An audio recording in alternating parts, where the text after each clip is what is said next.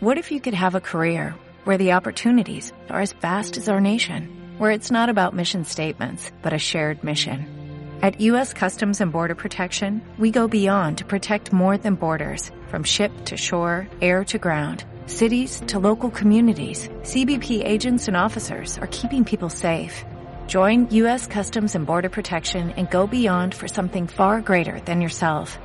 Learn more at cbp.gov/careers.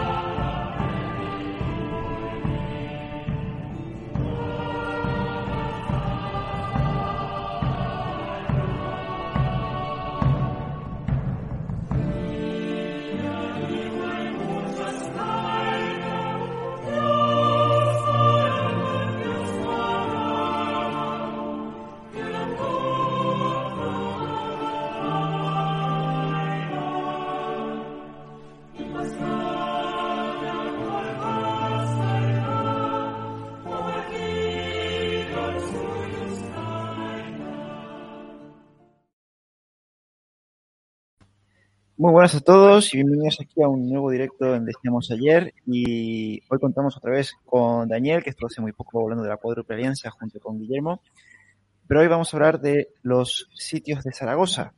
Para los que no conozcáis a Daniel, bueno, lo presento, es doctor en Historia Contemporánea por la Universidad de Zaragoza, con la tesis titulada El liberalismo en la encrucijada entre la revolución y la respetabilidad, el cual obtuvo una mención honorífica de la Cátedra Cervantes en la Academia General Militar. Es autor de varios libros y entre ellos que nos trae hoy aquí, que es Guerra y Cuchillo. Y ahí está. Muy bien. Muchas gracias, Daniel. ¿Qué tal? ¿Cómo estás? Buenas tardes. Pues un, placer eh, volver por aquí y además para hablar de, uno de mis temas eh, principales, que es la guerra de independencia y en concreto sus inicios. Bueno, pues Daniel, eh, un poco para poner a la gente en contexto, vez hay gente que no conoce un poco qué, es cuando hablamos de la guerra de independencia, qué es los franceses están aquí. ¿Cómo es que llegan los franceses a España? ¿Cómo es que entran por aquí? Bueno, eh, estamos en el marco de las guerras eh, revolucionarias y napoleónicas ya.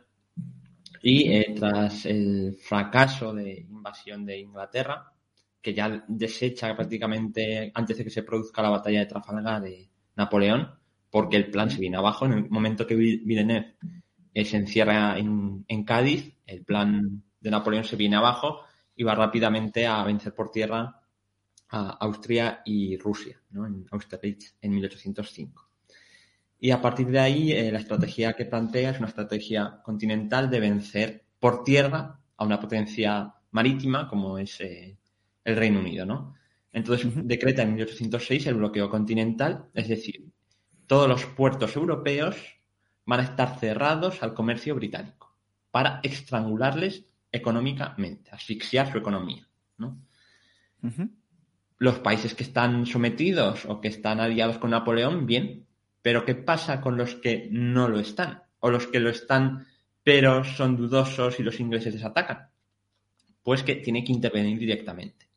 Y así, por ejemplo, en, 1807 tiene que enviar un ejército francés y un ejército español, el del Marqués de la Romana, con 15.000 eh, soldados españoles, a Dinamarca porque los ingleses han bombardeado Copenhague. ¿Mm? Y eh, luego está Portugal, en la península ibérica, que eh, es un país tradicionalmente aliado del Reino Unido y que no acepta el bloqueo continental. Ya había sido invadido por tropas españolas en 1801, en alianza con las francesas, y en 1807 se proyecta una nueva invasión, en la que participarán eh, hasta 17.000 soldados españoles, además. Será una invasión exitosa. Y para, ello empieza a pasar un cuerpo de ejército al mando del general Junot, eh, camino de Portugal. Eh, empieza a pasar, ya no se ha firmado el conocido Tratado de Fontainebleau, que es el que autoriza formalmente el paso de tropas napoleónicas por territorio español peninsular de camino a Portugal. El caso es que eh, no solo entra un cuerpo de ejército, sino que entre octubre de 1807 y mayo de 1808 entrarán un total casi de 120.000 soldados napoleónicos. Aquí pasan varias cosas. Primero, mm, la inestabilidad que se veía en el seno de la monarquía española entre el rey Carlos IV y su hijo, el príncipe de Asturias, el futuro Fernando VII. Y eso lo ve Napoleón, tiene los informes de su embajador en Madrid, es Vox Populi, ¿no?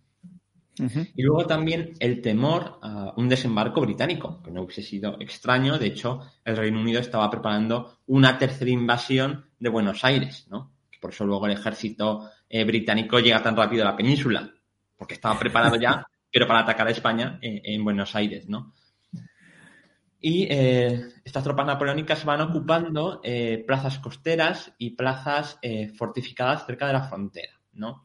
Ocupan San Sebastián, ocupan Pamplona y su ciudadela, ocupan Barcelona y su ciudadela, y finalmente ocuparán toda la vía, todo el eje de Francia a Madrid. ¿no? Bayona, eh, entrando por Irún, eh, hacia Victoria, Burgos y Madrid, ¿no? Y en torno a Madrid acantonarán eh, casi 90.000 soldados entre Madrid y sus alrededores. Es una cifra bastante considerable, teniendo en cuenta que el ejército regular borbónico del momento eh, oscilaba entre ciento, en torno a 135.000 soldados aproximadamente, ¿vale? Repartidos por toda la península, por Dinamarca los que están y por Portugal, quiero decir, o sea, hay que contar eso. ¿Y qué pasa? Que eso va generando inquietud, ¿no? Y sobre todo entre marzo y mayo eh, lo que provoca es eh, altercados con la población civil, especialmente con las clases populares.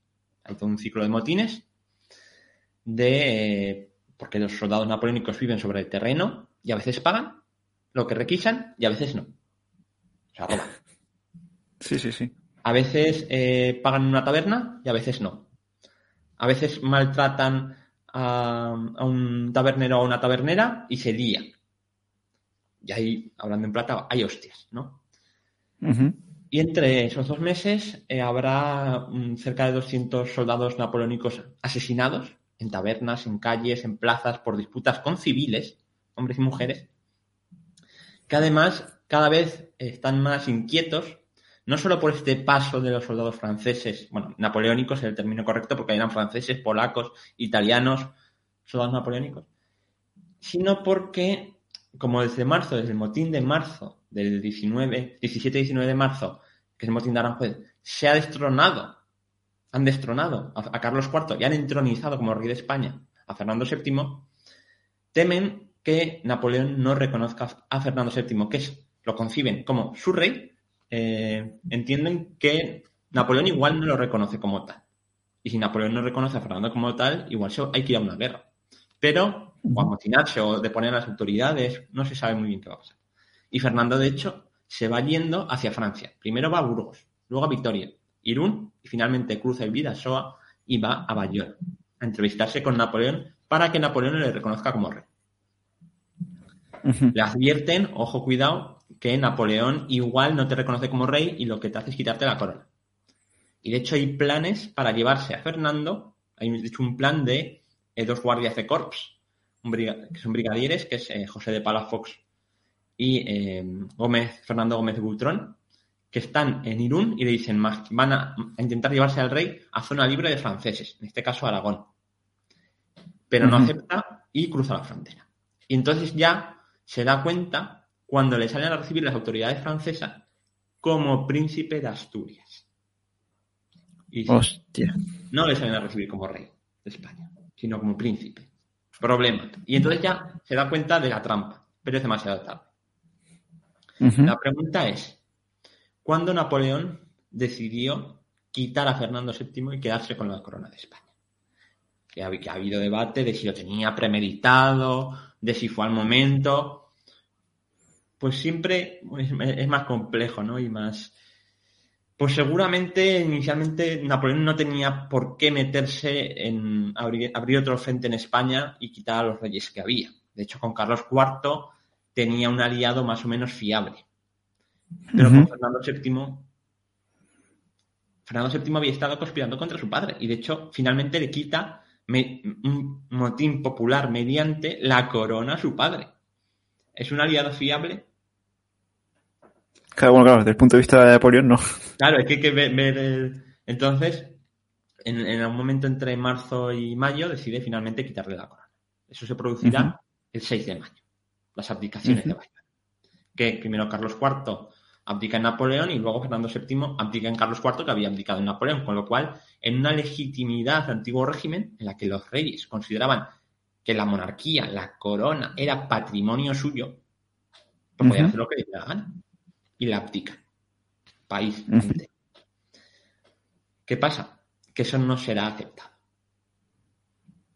Y además eh, ha tenido lugar el motín popular del 12 de mayo en Madrid, que ojo, lo repito siempre, me parece que ya no sé si lo dije ya aquí. El 12 de mayo es un motín siendo Fernando VII rey de España. ¿Ah? Que dices, no, el 12 de mayo empieza la guerra contra porque se subieron contra Napoleón. Sí, contra Napoleón, pero con Fernando VII oficialmente. El 12 de mayo de 1808 es rey de España todavía. ¿Vale? y, la, y el gobierno que hay en Madrid, que es de su tío, el infante don Antonio, es un gobierno que ha dejado él, la Junta. Y es un gobierno en su nombre. Entonces la rebelión es contra la autoridad establecida, el gobierno de Fernando VII también. O sea, un poco, a veces igual cuesta un poco de comprender, pero el motín del 12 de mayo es siendo Fernando VII rey.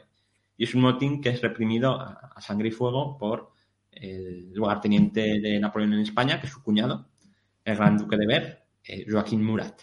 Joaquín Murat había entrado en marzo en Madrid y ya no había reconocido a Fernando como rey, sino como príncipe. Y Joaquín Murat, pues, siguiendo los, la mentalidad militar de los generales napoleónicos y del propio Napoleón, no concibe una guerra en España. Bueno, es que no la concebía nadie, pero él menos. Él tiene en mente y sabe, está sobre aviso, por eso distribuye las tropas, como las distribuye en torno a Madrid, en el Paseo del Prado, para entrar por la calle Carrera San Jerónimo, por, luego por Atocha, por la Puerta de Toledo, etcétera, y confluir en la, en la Puerta del Sol, que es el núcleo central, y, desde varios frentes aniquilar el motín, estaba preparado, estaba sobre aviso, sabía que en cualquier momento iba a pasar eso. ¿Y que tenía en mente tanto Murat como Napoleón? Esto se soluciona, cargas de caballería, cañonazos y fusilamientos, que es el modus operandi que habían utilizado el propio Napoleón en la, en la represión de una rebelión de los realistas en París en 1795, que usa cañones en las calles para dispersar a los manifestantes con metralla, y es un éxito, porque lo consigue. Y luego lo había utilizado en la rebelión del Cairo, en su campaña de Egipto. Cuando se rebelan en el Cairo, lo mismo, represión rápida, cortar por lo sano, y ya no se mueve nada.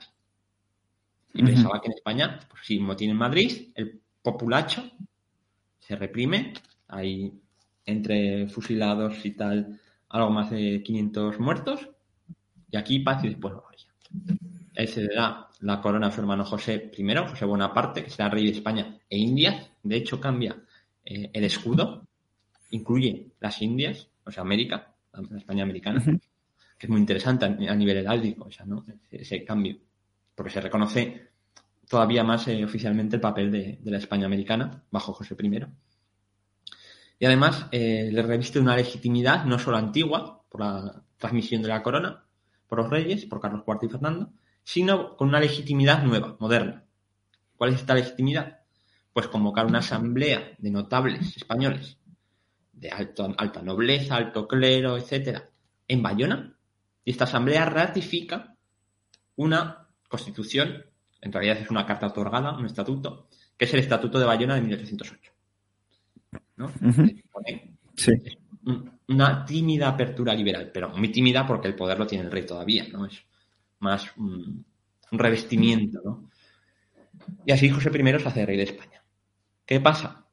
Que cuando las noticias de la abdicación de Bayona y de que Napoleón va a dar la, corona a su hermano llegan a España, esto es después del 6 de mayo, se empiezan a mover, a acelerar todas las tramas conspirativas que había en nombre de Fernando VII. Y confluyen los intereses de las distintas élites y de las clases populares. Y es a finales de mayo cuando es la eclosión de las juntas, el fenómeno juntero o juntista, que es una, revolución desde abajo, dicen, vale, el rey ha dado la soberanía pero la soberanía es de la nación. Y nosotros, los que están en las juntas de zonas no ocupadas por franceses, Cádiz, Cartagena, Zaragoza, Valencia, em, Galicia, Asturias, Oviedo, crean esa reasumen la soberanía nacional. Dicen, nosotros somos los depositarios de la soberanía hasta que vuelva el rey. Y somos el gobierno de España leal a Fernando VII. Y estas juntas, que se crean entre el 23, 25 de mayo, mayoritariamente, también, bueno, me he dejado las andaluzas, también son muy importantes, la de Sevilla y Málaga.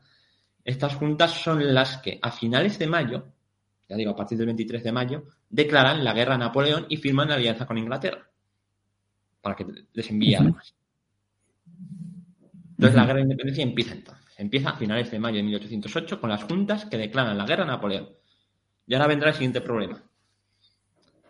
¿La guerra con qué ejército? Bueno, claro. Porque el ejército español, el borbónico, estaba una de dos. 30.000 hombres en el extranjero, entre Dinamarca y Portugal, con los franceses. Y eran de las mejores fuerzas, además. Bueno, de las más organizadas, ¿no? Entonces, bueno, problema. Si quieres una guerra y tienes las mejores divisiones, las más organizadas, fuera del país, mal. ¿Dónde estaban también tropas? En plazas fuertes.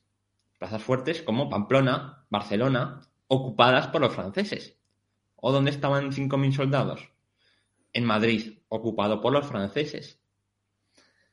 Entonces, ¿qué tropas hay del ejército? Las que están en el resto de plazas costeras, hay eh, unos 5.000 soldados, me parecen, en Mallorca, que se embarcarán más adelante, en el verano. Y el principal ejército español es el, que hay en Galicia, al mando de, que está al mando de Joaquín Blake, y el ejército que está bloqueando hasta el entonces enemigo, que es Gibraltar, el Reino Unido. son casi 30.000 hombres al mando del comandante del campo de Gibraltar, que, es eh, Francisco Javier Castaños. Pero en total, ¿de cuántos hombres puedes disponer? Unos 50.000. Tienes 120.000 soldados franceses ocupando España y tú puedes oponer a 50.000 regulares. Ahí faltan hombres, faltan soldados. Entonces se recurrirá a un método revolucionario que se había ensayado en Francia 20 eh, años antes, cuando la nación estaba en peligro para la defensa, que era es, y fue la leva en masa. Es decir, se decretan alistamientos de que todo varón entre 16 y 40 años tiene que acudir a alistarse como soldado para defender a Fernando VII y defenderse de los franceses. Y así se armarán en ese verano más de 130.000 hombres. Bueno, se armarán. Se movilizarán. se movilizarán. De, de, si iban armados, no como que comían, si iban uniformados y qué, ideas llevaban en la cabeza cuando salían a combatir. Claro, y a esto hay que sumar eh, estos, bueno, que se han hecho estos famosos, algunos de ellos son todos los movimientos guerrilleros que empezaron, esto fue totalmente independiente lo que estás comentando, ¿no? Claro, el fenómeno guerrillero viene después. Ah. La primera fase de la guerra, entre 1808 y 1809, se plantea esencialmente, bueno, primero, insisto en que no estaba prevista una guerra. Yo digo, los españoles de Alejandro VII no tenían un ejército organizado, lo tenían desorganizado, aunque había tropas regulares, y eh, los franceses tenían eh, tropas en determinados puntos y, eh, aunque tenían la superioridad inicialmente numérica, eran tropas en, algunos casos, comillas, auxiliares. Quiero decir, no era la gran arma todavía, ¿vale? Porque, por ejemplo, había, estaban las divisiones de la Legión del Vístula, polacos, que a veces llevaban mucho encima combatiendo. había fuerzas de tipo policial, como la Guardia de París, que era más de... Y había eh, mucho recluta bisoño. ¿Vale? Porque para ocupar pacíficamente, como pensaban España, que pensaban que iba a ser un paso militar, eh, pues Napoleón no pensaba que fueran a necesitar tropas veteranas. Y ahí se adelanta eh, las conscripciones, que es la recluta que hacen en Francia, y van jóvenes de 18, 19 años inexpertos. Y son los que están al principio. Obviamente están mejor equipados que la leva en masa que se hace en el bando fernandino. Al menos mejor equipados están y algo más de instrucción tienen. Pero inicialmente son bastante inexpertos en comparación a lo que era el ejército napoleónico. Bien, entonces, como comentabas, a estos, estos voluntarios, bueno, voluntarios y los que se les eleva forzosa, ¿se les entrena? ¿Cómo se los prepara para la guerra?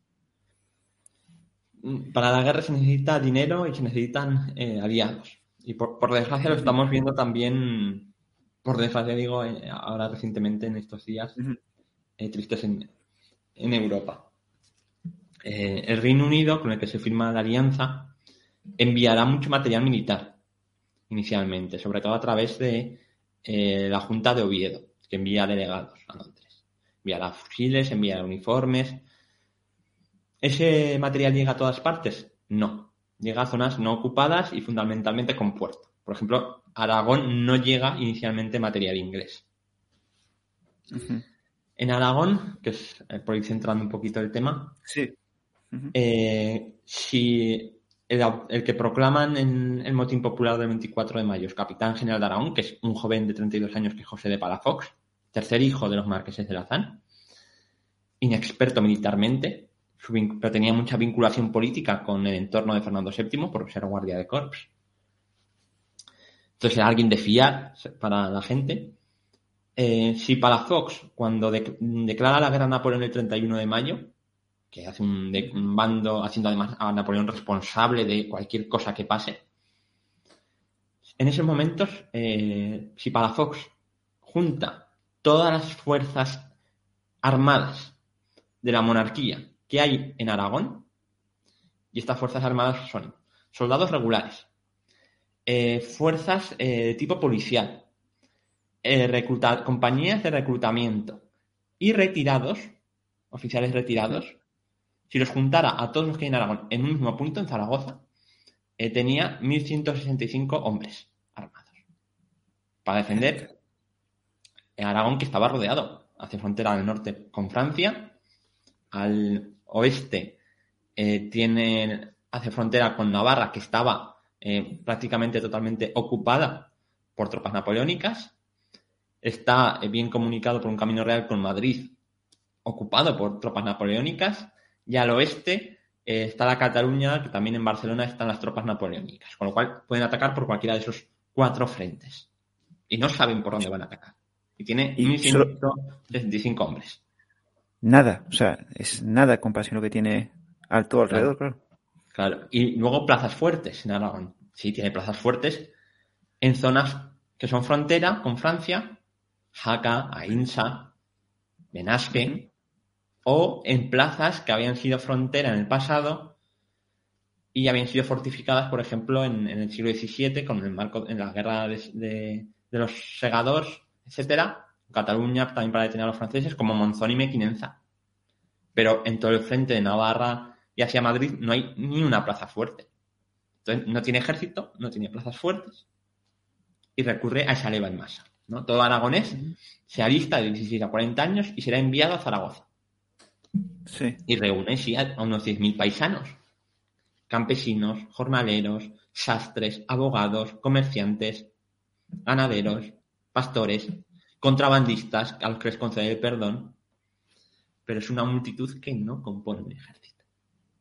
Y además esa multitud hay que darle armas. Primero hay que darle armas, lo más importante.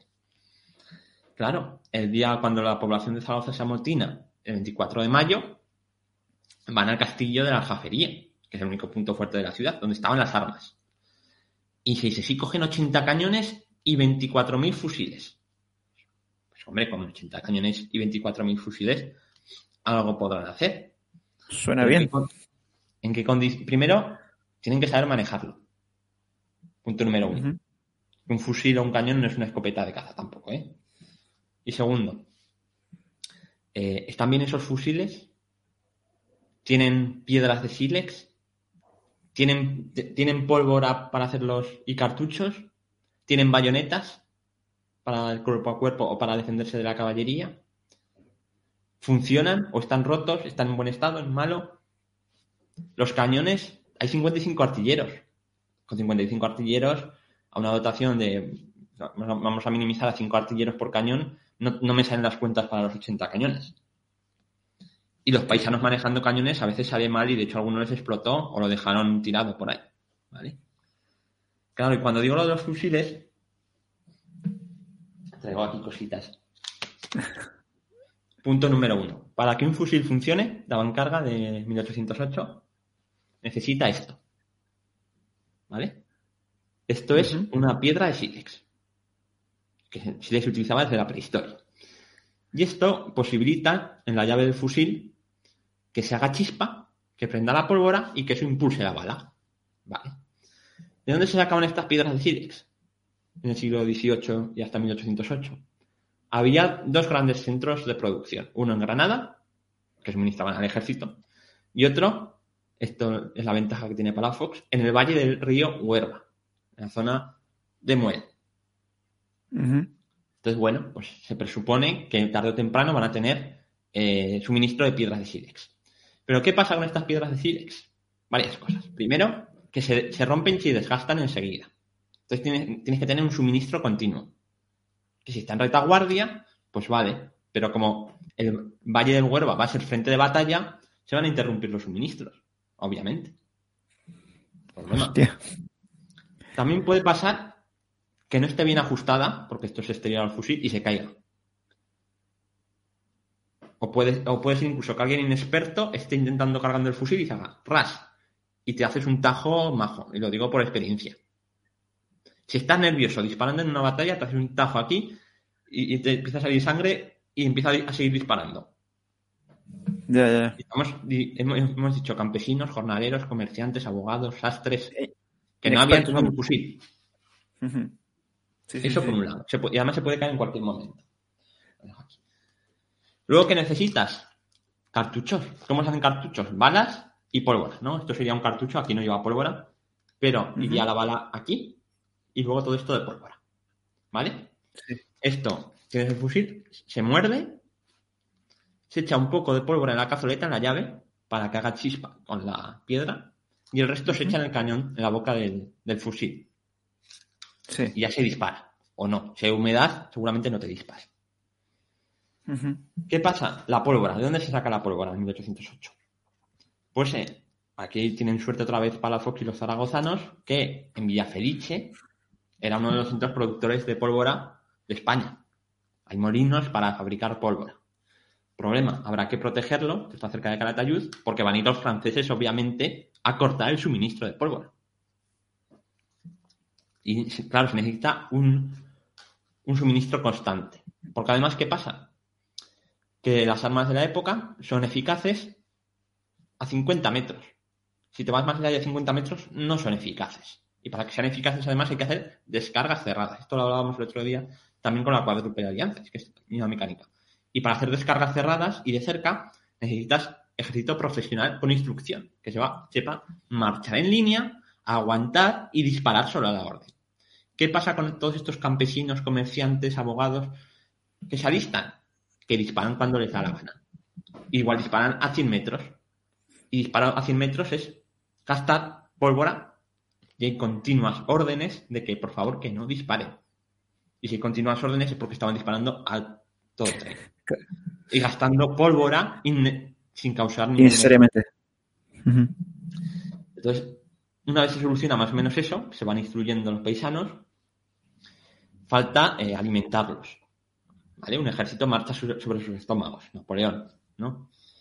¿Qué se hace en Zaragoza? Pues el ayuntamiento eh, municipaliza todos los hornos de pan y pone a trabajar a los no combatientes, fundamentalmente clérigos y mujeres. Que no son combatientes al principio, luego lo serán. Entonces se cuece pan como si no hubiera un mañana para el ejército que está formando y que va a salir a combatir a campo abierto a los franceses. Solucionado la comida, de momento. Falta el vestuario.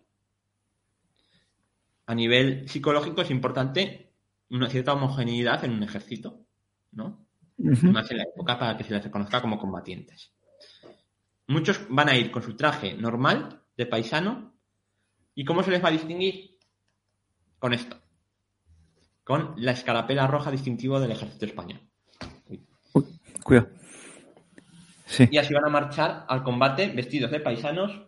Yo aquí digo, os aconsejo que busquéis en internet si eso alguna imagen de eh, Dionisio Álvarez Cueto, que es un ilustrador que falleció hace unos años, que tiene una ilustración que a mí me gusta mucho, que me parece que es sobre la batalla eh, de Medina de Río Seco, que se ve a, paisanos en formación marchando a la batalla en 1808. Y es, pues, paisanos con traje de normal de, de, de que llevaban diario marchando al combate. Pues así eran las levas en masa de 1808.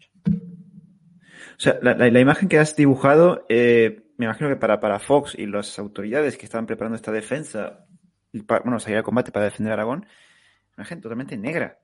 O sea, sí, sí, no, nadie daba un, duro, porque poco a poco sí que es cierto que se van uniendo eh, soldados profesionales del ejército que van huyendo de Madrid y Barcelona y van afluyendo a Zaragoza. Pero igual viene una, viene una compañía de suizos, dos compañías de voluntarios de Aragón, bueno, un batallón de voluntarios de Aragón, dos compañías del regimiento Extremadura, 15 artilleros. Claro, no, no es un regimiento entero. Y eso también tiene problemas de organización. y va a intentar con eso crear lo que se llama el ejército de Aragón, que luego será ejército de reserva. Sí, sí, pero vamos, y los suministros, igual, lo que has comentado la piedra de sílex, eh, lo de la pólvora.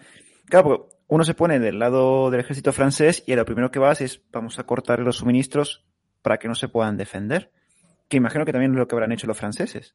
Sí, en cuanto estalla la, la, rebelión en las zonas no ocupadas, en Asturias, Galicia, eh, Castilla, León, eh, Aragón, Valencia, Murcia, Baleares, Andalucía y Extremadura, Napoleón, los generales de Napoleón, tienen un planteamiento de marcha de columnas rápidas para una guerra rápida que se acabe en un, dos, tres semanas. ¿Vale? Y el plan es el siguiente. Tienen fuerzas en Pamplona, en Barcelona y en Madrid. Entonces, el plan es una columna de 6.000 hombres al mando del general de Cer saldrá de Pamplona hacia la ribera del Ebro, hacia Tudela, en Navarra todavía, y de allí a Zaragoza. Otra columna, al mando del general Schwartz, saldrá de Barcelona, irá a Lérida, que es rebelde, nombre de Fernando VII, y de Lérida a Zaragoza. Luego, una columna al mando del mariscal eh, Monsey saldrá de Madrid y se dirigirá a Valencia. Y finalmente, bueno, luego desde Burgos, el general Bessiers irá a frenar a, las tropas del norte de Castilla, León, Galicia y Asturias. Y otra columna al mando del general Dupont bajará hacia Andalucía y llegará a Cádiz. Y con eso, como mucho en un mes, se acaba la guerra. Pero no pasó así.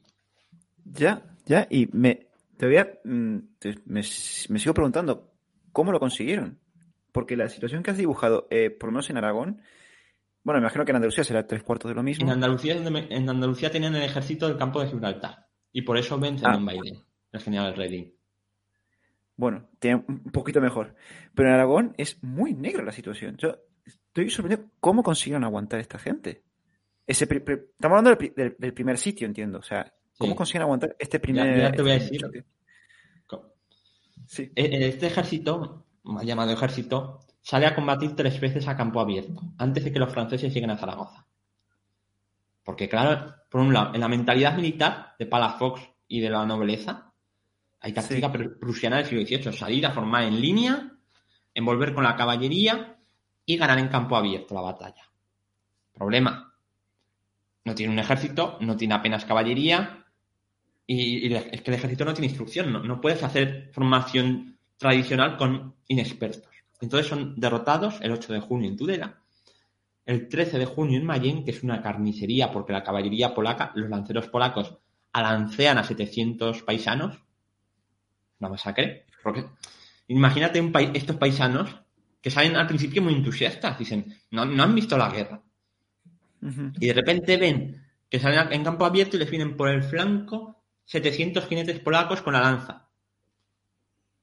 Salen corriendo como es natural, miedo, o sea, y, claro, en cuanto dan la espalda, no pueden frenar una carga de caballería que se frena formando en cuadro o con una descarga muy cerrada de fusilería en el momento oportuno. Eso no lo saben hacer. Y los oficiales les dicen, no, aguantad. Y ellos dicen, a correr. Sí, sí, sí. es normal, es que. claro, es, bueno, es que tiene experto, claro. Eh, el, 14 de junio eh, sale a combatir prácticamente la media ciudad de Zaragoza. Van a combatir los paisanos con sus mujeres que van ahí, con los pocos militares que hay de vanguardia, que son unos 500, y obligan a ir casi al general Palafox en plan, no, no, que nuestro general, porque antes había ido su hermana, ¿no? Que es el marqués de Lazán. Sal que vamos a ganar antes de que lleguen a Zaragoza, porque la gente no quiere que la guerra llegue a su ciudad. Entonces salen a Alagón, que está aquí al ladito de Zaragoza. Pero para que te hagas una idea, esta gente llega a Alagón, después de marchar varios kilómetros desde Zaragoza, y lo primero que hacen es juntarse por cuadrillas de vecinos y de gremios y tal, almorzar. Que están cansados. Y los oficiales, no, no, que hay que presentar batalla, tenéis que formar así en línea, cada uno con su compañía que os hemos distribuido. Y dice, yo no me voy a esa compañía, yo me voy con mi vecino o con el que trabajo en el taller o con el que trabajo en el campo y nos juntamos y ya luchamos a nuestro... Claro, un oficial militar de los cargos intermedios que habían llegado se llevaban las manos a la cabeza. Porque además escuchaban cosas como, no, no, yo voy a meter cinco o seis cartuchos en el fusil para matar más franceses. Si mete cinco cartuchos en el fusil, el fusil le estalla en la cara. O sea, matar franceses no, pero él te mataría. ¿Vale? Me imagino los oficiales estén, claro, lo te he dicho, o sea, dicen, vamos a morir. Claro, literalmente. La, batalla de Aragón es un desastre. Es un desastre. Para Fosa está intentando una carga de caballería, le hieren el caballo y se da media vuelta. Y la retirada, hay paisanos que atacan a los oficiales porque dicen, no, hemos perdido por vuestra culpa. Porque la concepción popular es en plan, no sabéis, si hemos perdido es porque no nos habéis sabido mandar. ¿no? Entonces, hay una justicia un poco desde abajo, un poco que si se perdió una batalla era culpa del de arriba y se le daba matar. Y de hecho pasa varias veces, ¿eh? Aquí no hay ningún muerto todavía. Pero sí heridos a un oficial de la cuchilla en el caballo, en plan, eh, eres un inepto. Y toda la gente vuelve a Zaragoza en estado de pánico. Es que los franceses están ya, es que están, están en las puertas. Y llegamos al 15 de junio de 1808. 15 de junio. A las 9 de la mañana aparecen cerca de Zaragoza, en la zona del canal imperial, que está al sur de Zaragoza, y es, paralelo al Ebro, aparecen los soldados eh, del general Lezer y combaten a la vanguardia destacada de soldados del, ejército español aragonés que están destacados ahí. Y estos resisten varias horas hasta que se retiran. Y tienen, siguiendo instrucciones de Palafox, no se retiran a Zaragoza. Se retiran al sur de Aragón hacia Belchite. ¿Vale? ¿Por qué no se retiran a Zaragoza? Porque Zaragoza se considera una plaza indefendible. De hecho, Palafox al principio de la mañana pasa con la bandera de la Virgen del Pilar exhortando a, la defensa y luego se va con su Estado Mayor y buena parte de los soldados. Se va porque en Zaragoza no tiene ejército, tiene a esos paisanos indisciplinados. Se va con los soldados, la mayoría de los soldados profesionales, deja algunos. Y además Zaragoza, Zaragoza no es plaza fuerte. Zaragoza el único punto fuerte que tiene es el castillo de la Aljafería, que es el antiguo palacio andalusí que luego fue cárcel de la Inquisición y ahora era cuartel y tiene un foso alrededor. Y un rebellín. Pero el rebellín mirando la ciudad porque se construyó por Felipe II para bombardear Zaragoza si se sublevaba, como en otras ciudades. O sea, era una, más una fortificación eh, de control de la monarquía hacia la población, más que una defensa hacia el exterior. Sí, sí. Y eh, luego Zaragoza tenía murallas, tenía internamente, quedaban trozos de la muralla romana, y la parte exterior trozos en algún lado de la muralla medieval del siglo XIV que estaba, que se caía. Y luego tenía las puertas y una cerca, unas tapias de los huertos de los conventos que evitaban que pasaran carros de contrabando, que tuvieran que pasar por las puertas y pagar impuestos. Ya está. Una tapia de ladrillo de 2-3 metros y medio metro de grosor. Esa era la muralla de Zaragoza. Ni fosos, ni baluartes, ni traza italiana, ni una ciudadela, nada. O sea, vamos de mal en peor. O sea, básicamente. Los franceses pensaban que iban a entrar directamente y los españoles pensaban que eso era indefendible. Y para Fox se va con todo el Estado Mayor, con su hermano, con el eh, con parte del ejército, etcétera. Se van. Con el tío Jorge se van todos. Y deja al mando al teniente de rey de la plaza, que es un militar, que es Vicente Bustamante. Vicente Bustamante se va a reunir con el ayuntamiento en plan, ¿qué hacemos? ¿Qué hacemos? Y en esas aparecen ya los franceses a las 3 de la tarde, que iban marchando todo el día de Aragón y combatiendo por la mañana ante las puertas del sur de Zaragoza, que son el Portillo, son el Carmen y son Santa Engracia. Son las tres puertas hacia el sur de Zaragoza. Y los paisanos, a su bola, por su cuenta, han plantado ocho cañones en las puertas. Ocho de los ochenta que tienen. O sea, lo, han hecho lo que buenamente pueden. No han cortado ni siquiera los caminos, ni cruzado un árbol, ni nada. Los franceses llegan y dicen, aquí hay cuatro campesinos mal armados al ataque, en tres columnas, hacia las tres puertas. Pero esos campesinos mal armados, que habían salido corriendo en campo abierto, ahora están frescos, con agua, con alimento, tras una tapia, desde la ventana de su casa, en la puerta de su ciudad, con eh, las mujeres que también van a combatir, porque va a combatir la población civil al completo, y con algunos militares que se han quedado ahí. Y estos paisanos, desde detrás de una tapia, hacen, digamos, tiro al blanco a los franceses que atacan directamente, ni, cañoneo ni nada prácticamente. Cuatro cañonazos, porque iban piezas de, campaña, porque no piensan en un asedio, y lanzan tres columnas. Y, y se, y hay un combate en las tapias y puertas de Zaragoza el 15 de junio. Cuatro horas de combate. Hasta las 7 de la tarde. ¿Qué pasa? Al principio incluso entran por el cuartel de caballería, pero son rechazados. Ahí está el curasás con los parroquianos, con los de la parroquia de San Pablo, ¿no? los. Y los rechazan combatiendo dentro del cuartel, en las habitaciones del cuartel, en las estancias del cuartel. Claro, una, una, columna napoleónica es buena en campo abierto, pero la metes en un cuartel o por unas calles y ya no tanto. Y finalmente hay un escuadrón de caballería polaca, de lanceros del Vístula, que entra por la puerta de Santa Engracia. Pero ¿qué pasa? Salta la, eh, fuerza la batería, fuerza la puerta y entran a galope por las calles de la ciudad. Y entonces encuentran a una multitud de mujeres con lanzas y con cuchillos que se les tiran y los degüellan a todos. Porque las mujeres que inicialmente solo llevaban suministros toman las armas, armas blancas fundamentalmente, y combaten. Y ya no las soltarán. Porque Agustina, siempre, se habla, fue una más. Y a eso se une que vienen refuerzos que estaban al norte del Ebro, cerca del Arrabal, que es el barrio al norte del Ebro de Zaragoza, con el batallón ligero de Tarragona, con su comandante que es Francisco Marco del Pont, que ve los, oye los tiros desde el otro lado del Ebro y dice, hostia, y corriendo va a reforzar el sur de Zaragoza. Y eso se acaba de unir eh, un coronel que es un personajazo, que es Mariano Renovales, que había combatido a los ingleses en Buenos Aires en 1806 y 1807. Y cuando estalla la guerra viene a Zaragoza, estaba en, su pueblo por el País Vasco, en 1808, se entera de la guerra y se va a Zaragoza. Y, experiencia, en combate urbano en Buenos Aires contra los ingleses. Entonces eh, Renovales organiza a unos 200 paisanos y algún militar y hace una táctica envolvente saliendo por el este de Zaragoza da una vuelta y se presenta por el flanco de los franceses y les ataca por el flanco. Entonces ya los franceses llevan cuatro, cuatro horas cansados, con calor, porque van con las mochilas y todo, no montan un campamento, piensan que van a entrar directamente, van con las mochilas cargados, con el calor, han combatido por la, y marchado por la mañana, ahora combaten en las tapias. Estos que no se rinden, están teniendo muchas bajas y desaparecen por el flanco. Y los que por la costa han entrado no han salido. Entonces, Lefebvre ordena la retirada. Tiene 700 bajas. Se retiran al sur de Zaragoza. Todos los zaragozanos hostia, ¿qué hemos ganado?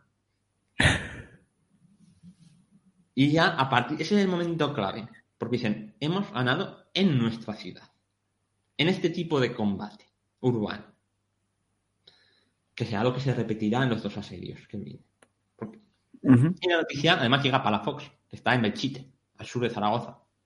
dice, hostia, que han resistido, porque le había dado hasta orden de que se recogía la plata de las iglesias y se mandara por un barco en el Ebro al sur. Y dice, bueno, y envía a su hermano, el marqués de Lazán, a que vaya a Zaragoza. Que Zaragoza es un caos. Zaragoza es un caos en junio y julio de 1808. Ahí cada uno hace la guerra a su manera. Hay frailes haciendo cartuchos, eh, otros que dicen que si no trabajan otros frailes ellos tampoco, eh, cuerpos de guardia que se esfuman, paisanos que tienen que guarnecer un lugar y no lo hacen, eh, y, se van eh, a su casa, otros que disparan cuando les viene en gana. Pero es que los, los franceses están tan mal tras el 15 de junio que hasta que no reciben refuerzos no reinician el ataque. Porque los franceses finalmente serán 14.000 soldados, un nuevo general, el general Verdier, y un tren de artillería de sitio. Y inician el bombardeo. Y van fracasando el asalto del 2 de julio y luego el de 4 de agosto. Que el 4 de agosto llegan a ocupar media ciudad y es el combate urbano calle por calle, entre las barricadas. Sí. Y bueno, la resolución final de, este primer sitio vendrá por la ayuda externa, porque mientras entre el 4 y el 14 de agosto eh, los defensores resisten en la calle del Coso, que es la calle principal de Zaragoza, a un lado están los franceses y al otro los eh, aragoneses, llega un ejército de refuerzo que ha venido desde Baleares y desde Cataluña, que son 4.000 hombres, llegan por el norte del Ebro, paralelo, desde Pina de Ebro. Y otro ejército de oscenses viene desde Huesca eh, al mando del coronel Felipe Perena. Y otro ejército viene desde el sur, que es el ejército del barón de Barsas, desde Calatayud, y el ejército de Valencia al mando de Saint-Marc y Oney. Entonces todos esos ejércitos pueden rodear a los soldados franceses que asedian Zaragoza y no consiguen tomarla calle por calle, que se retirarán finalmente y así acabará el primer asedio el 14 de agosto de 1308. Claro, esto imagino para la moral de los franceses fue mm, demoledor, un golpe, porque un golpe, totalmente. Claro, porque es una plaza que, como os he dicho, no estaba fortificada.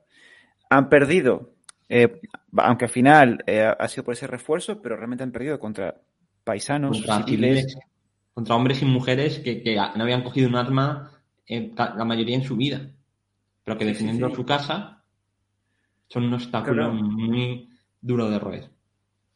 Sí, sí, entonces, eh, ¿qué es? Claro, acá la pregunta que me surge es, eh, ¿por qué no, ante esos primeros fracasos, esos primeros asaltos que han ido fracasando, fracasando, por qué no dicen, bueno, nos rodeamos y los, y los matamos de hambre, por inanición?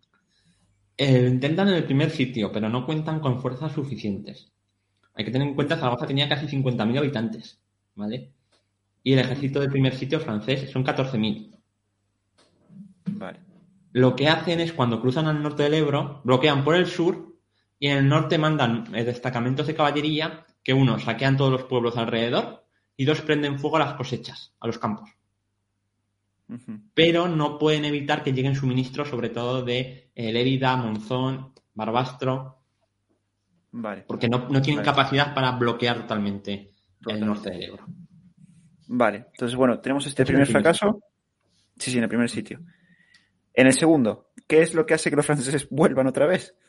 Pues Napoleón le llega las noticias de eh, sus mariscales de hemos sido derrotados en Valencia el 28 de junio, en el Brook en Cataluña el 6 de junio, en Bailén el 19 de julio, que todo el cuerpo de ejército de Dupont, 25.000 franceses, quedan prisioneros y borrados del mapa, y hemos sido derrotados en Zaragoza, y el, tu hermano, el rey José, que está saliendo huyendo de Madrid. Y Napoleón dice, ¿qué me estás contando?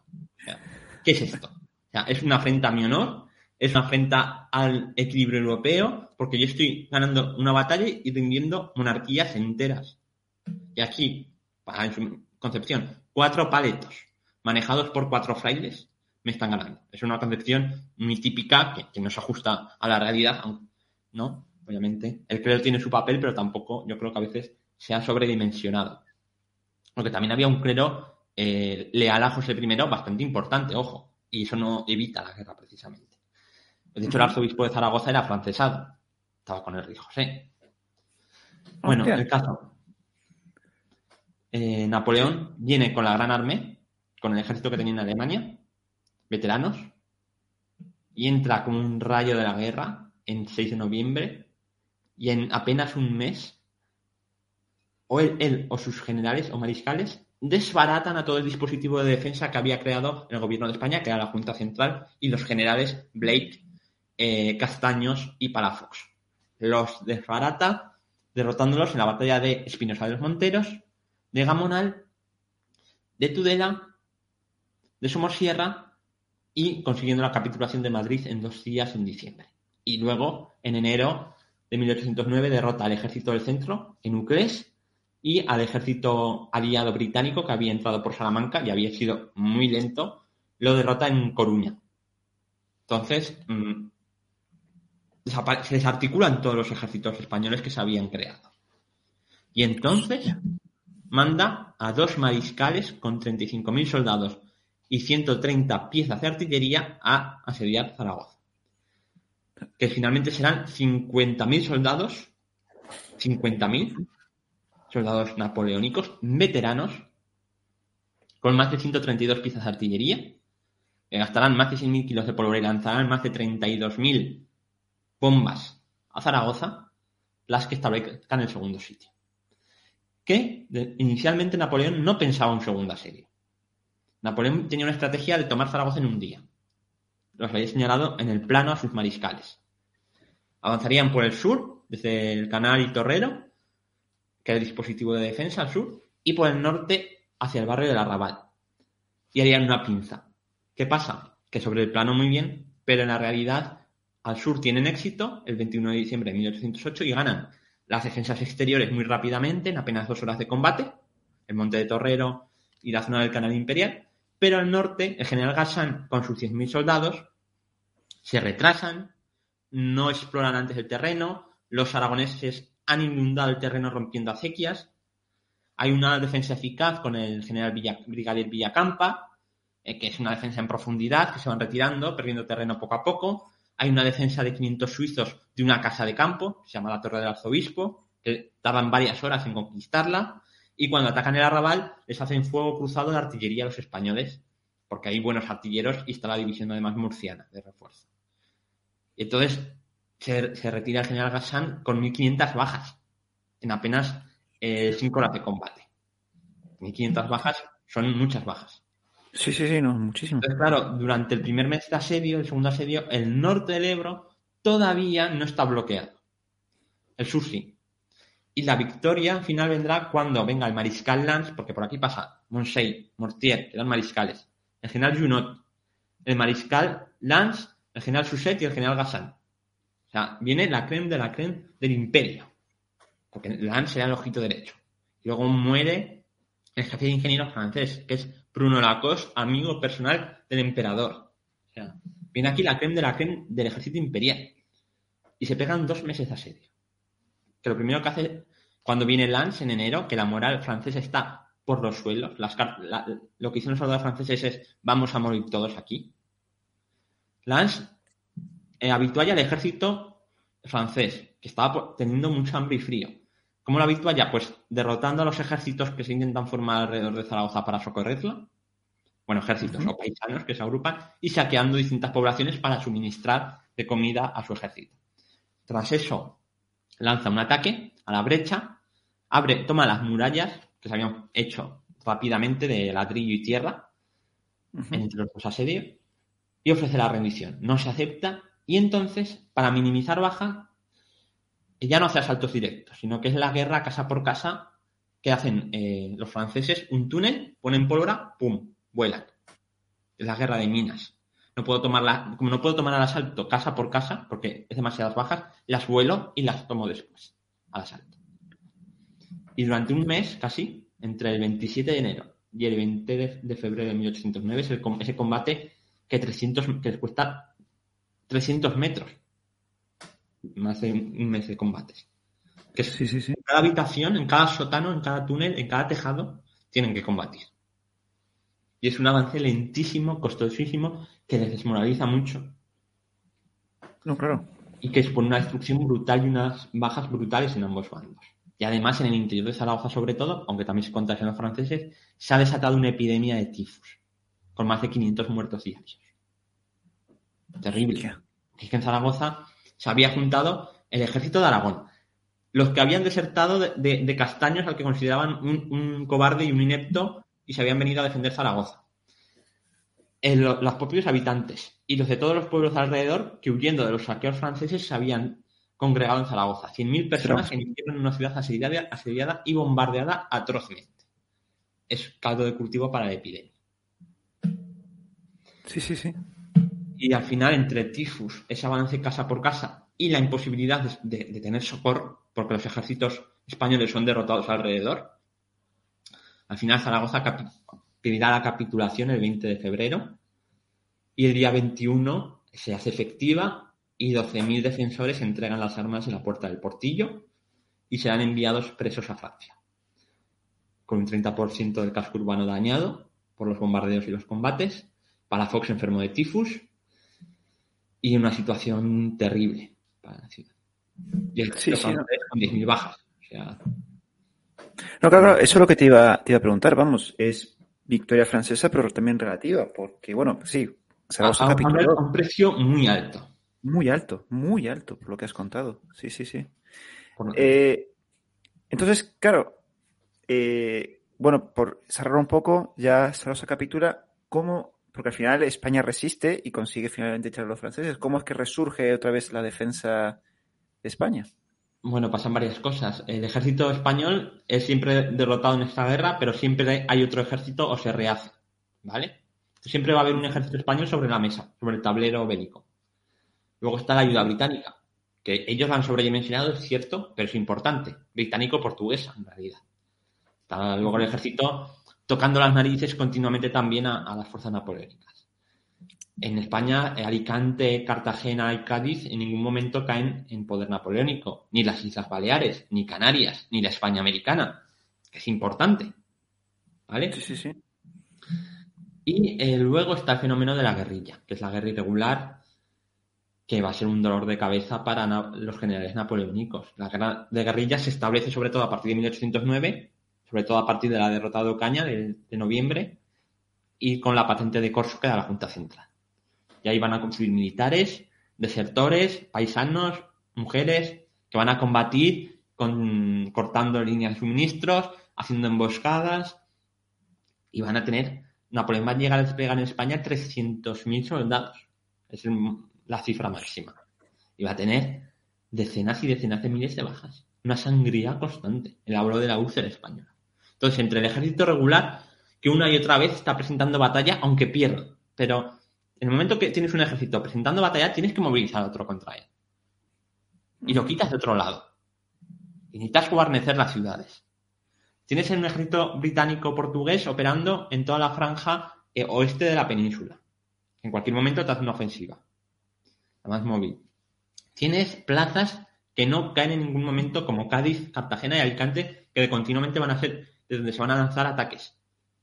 Y tienes en la retaguardia constantes ataques de las guerrillas, al final no puedes. Y en 1812 Napoleón invade Rusia, retira tropas de España y entre Rusia y España cae. cae. Claro, eh, el número que has dicho son 300.000, el número máximo, es prácticamente la mitad, eh, si no me equivoco, de lo que manda Rusia. Solo para España. Casi la mitad, sí, porque a Rusia son 700.000. Sí, sí, sí, sí, sí. O sea, me imagino que para Napoleón España habrá sido un dolor de cabeza que no se lo podía. Sí, totalmente, porque no se esperaba una guerra aquí y le costó, le costó el imperio. Sí, sí, sí, sí. Y una pregunta, no sé si se sabe, ¿qué pasó con esos prisioneros de la, del sitio de Zaragoza, los que se llaman prisioneros a Francia? Bueno, eh, muchos acaban, esto lo estudió, creo que María Cezallas estudió a algunos artilleros que van presos. Eh, bastantes acaban en un depósito de prisioneros en Nancy, en Francia, y muchos volverán después de la guerra. Eh, Palafox es enviado preso al castillo de Vincennes, donde aprovecha cinco años a leer como si no hubiera un mañana. Está la lista de libros, leyó mucho, se volvió liberal, de hecho. Ah, bueno, Palafox era bastante culto, era incompetente militar, pero era bastante culto. Y buen, y buen político. Y luego hay muchos que en el camino de Zaragoza a la frontera francesa se escapan, incluida la propia Agustina de Aragón. Agustina de Aragón fue militar oficialmente, ¿vale? hay muchas mujeres que combaten armas en la mano, pero Agustina de Aragón no solo combate armas en la mano, sino que como es nombrada oficialmente artillera, es miembro del ejército español. Y será toda su vida. Y ah. eh, bueno, hay muchos que se escapan, eh, sobre todo en, antes de llegar a la frontera francesa, se escapan y se unen a, seguir combatiendo. Combatirán en el sitio de Tortosa. Por ejemplo, Agustina vuelve a caer prisionera en el sitio de Tortosa, donde es artillera, y vuelve a escaparse. Sí, sí, sí. O sea, que muchos murieron así. Y otros van enfermos de tifus y mueren por el camino directamente. Bueno, yo creo que hemos dibujado un poco la escena, un poco antes, eh, durante los sitios, un poco, creo que has dibujado una escena. Sí, sí, vamos, invito a leerlo. Yo lo tengo pendiente de leerlo, tengo que tengo pendiente de leérmelo, pero tal como lo has dibujado aquí, ahora tengo más ganas de leérmelo porque lo has dibujado de una forma, creo que muy, muy amena, yo creo que ha sido y muy vívida, o sea, creo que la gente, invito a todos a leerse el libro de Daniel y a, comprarlo. Bueno, una de las preguntas que yo creo que has, eh, contestado de Sebastián eh, Gines, que eh, nos pregunta si podríamos decir que el hecho de que Napoleón invadió España fue una de las grandes causas por las cuales fue derrotado. Yo creo que, bueno, lo has comentado antes. Y si no hay más preguntas, eh, cerramos. Así que vamos a un par de minutos en el chat, en el que voy a invitar a Daniel a que nos diga, porque se está dejando la, literalmente la piel, me lo ha contado fuera de cámara, porque ahora en marzo van a ser las recreaciones, ¿no?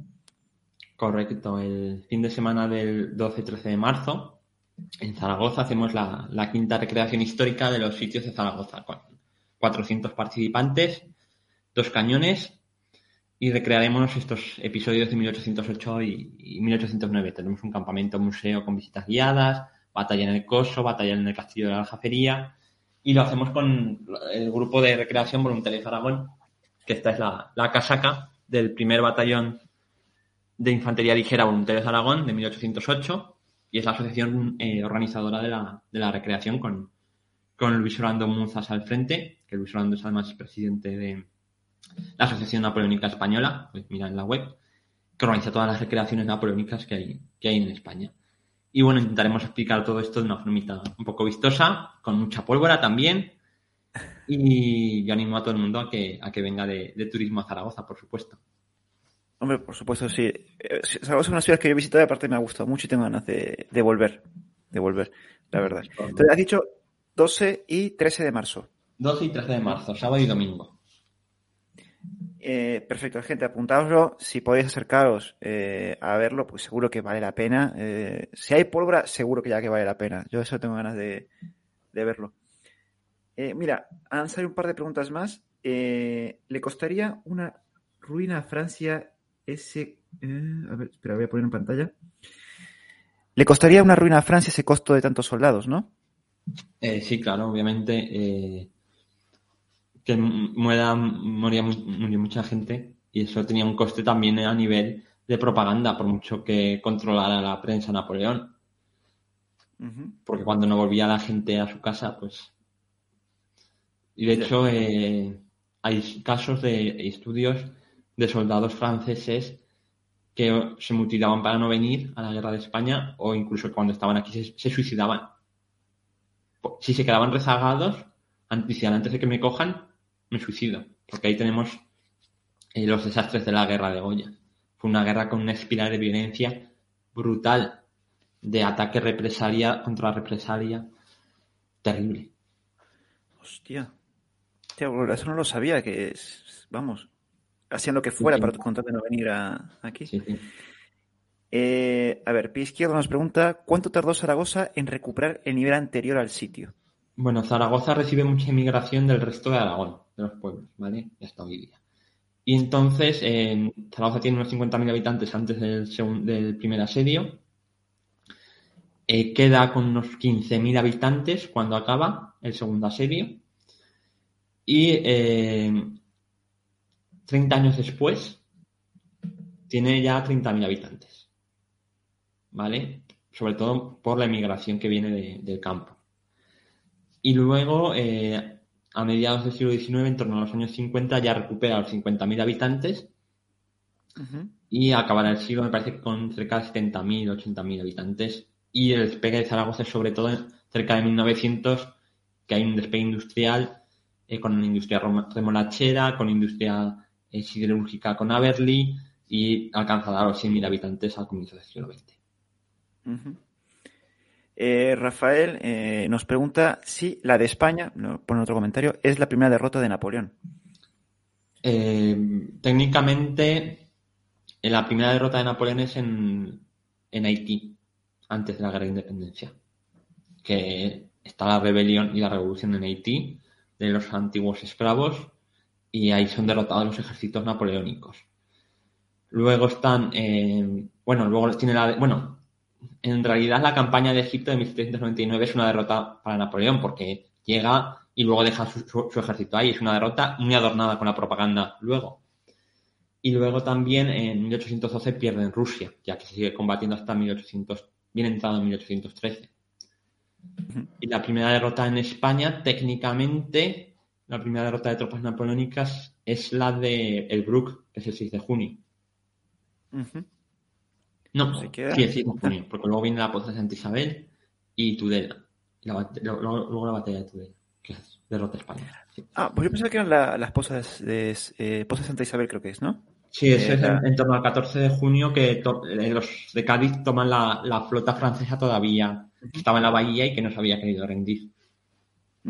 Sí, aparte, como dato curioso, creo que por ahí estaba José de San Martín. Estaba por ese. Sí, sí, de hecho, José de San Martín combate en Bailén, la batalla de Bailén, con las órdenes de Teodoro Redín, y luego combatirá incluso en el primer, creo en el primer asedio de Badajoz en 1810, antes de ir luego hacia eh, La Plata y cambiar de, bando. Sí. En otros sucesos que se nos escapan. Sí, bueno, ahora, mismo no, no vienen a cuento. Y nos pregunta JJ si hay algún libro de toda la guerra del francés. Muchos. aquí tengo la, bibliografía. A ver, un, librito clásico que se lee rápido, y es un clásico, aunque obviamente tiene 40 años ese libro, es el de un hispanista que se llama René Ames, Ames un librito de 100 páginas, que es la guerra de independencia en España. A modo de introducción te vale. A mí uno de los que más me gusta es otro hispanista, que es el de Ronald Fraser, que es eh, La maldita guerra de España, que es un tocho desde una perspectiva social de la guerra, porque hay mucha importancia de la participación civil y todos los cambios que se producen y me parece muy interesante. Y bueno, luego está Gerard Dufour, están eh, trabajos de Moreno Alonso, etcétera, hay, bastantes. Y bueno, en Gary Cuchillo no hablo solo, de los sitios, ¿eh? Yo digo que es un, libro para el inicio de toda la guerra, aunque centrado más en, Aragón, obviamente. Y Alimero nos vuelve a preguntar, y ya con esto ya cerramos, mm. que si ves normal que se conozca a Napoleón más en España que generales españoles, si esto se lo atribuyes a la leyenda negra. No, lo, lo atribuyo a la importancia histórica de Napoleón. Lo, que eh, insisto, a veces digo, que se me entienda, elegimos mal, a los héroes. Porque he hablado de Castaños, de Palafox, pero ni Castaños ni Palafox son ni de lejos los mejores generales españoles de la guerra de independencia. De hecho, pues mejor que Castaños es Teodoro Redín, que es el que vence en Bailén, y mejor que, que Palafox son sus subordinados, O'Neill, Mark, los hermanos Torres, San Genís, renovales, etcétera, etcétera. Pero pues nada, encajaron bien en el discurso del siglo XIX y con eso nos hemos quedado. Bueno, pues ahí queda la, reflexión. Bueno, ya con esa pregunta cerramos. Gente, recordad, 12 eh, y 13 de marzo, para acercaros a Zaragoza, para ver las recreaciones. Eh, seguro que vale la pena. Y también leeros eh, Guerra y Cuchillo que con, con, la exposición que ha hecho hoy Daniel aquí, si no tenéis ganas de leerlo, es que es imposible, es que es imposible. Es que yo la verdad es que mm, lo has contado muy bien, Daniel. La verdad que es muy ameno. Muchísimas gracias por ello. Muchísimas gracias por tu tiempo hoy aquí, que lo tienes muy limitado con todo lo que estás trabajando. Y a la gente del chat, eh, nada, pues muchísimas gracias. Y espero, Daniel, tenerte pronto aquí, porque el siglo XIX español, eh, porque te veo en, Twitter, también recomiendo a la gente seguirlo en Twitter, para muchísimo, muchísimo. Muy interesante el siglo XIX español. Algún día hablamos de las guerras carlistas también. Bueno, claro, también. También, que eso también eh, hay mucho, mucho que conocer ahí también. Bueno, Daniel, te libero. Muchísimas gracias. Eh, y nada, te deseo lo mejor para la recreación también. Y espero que mucha gente os vaya a ver. Nada, nos vemos en el próximo directo. Hasta la próxima. Hasta luego.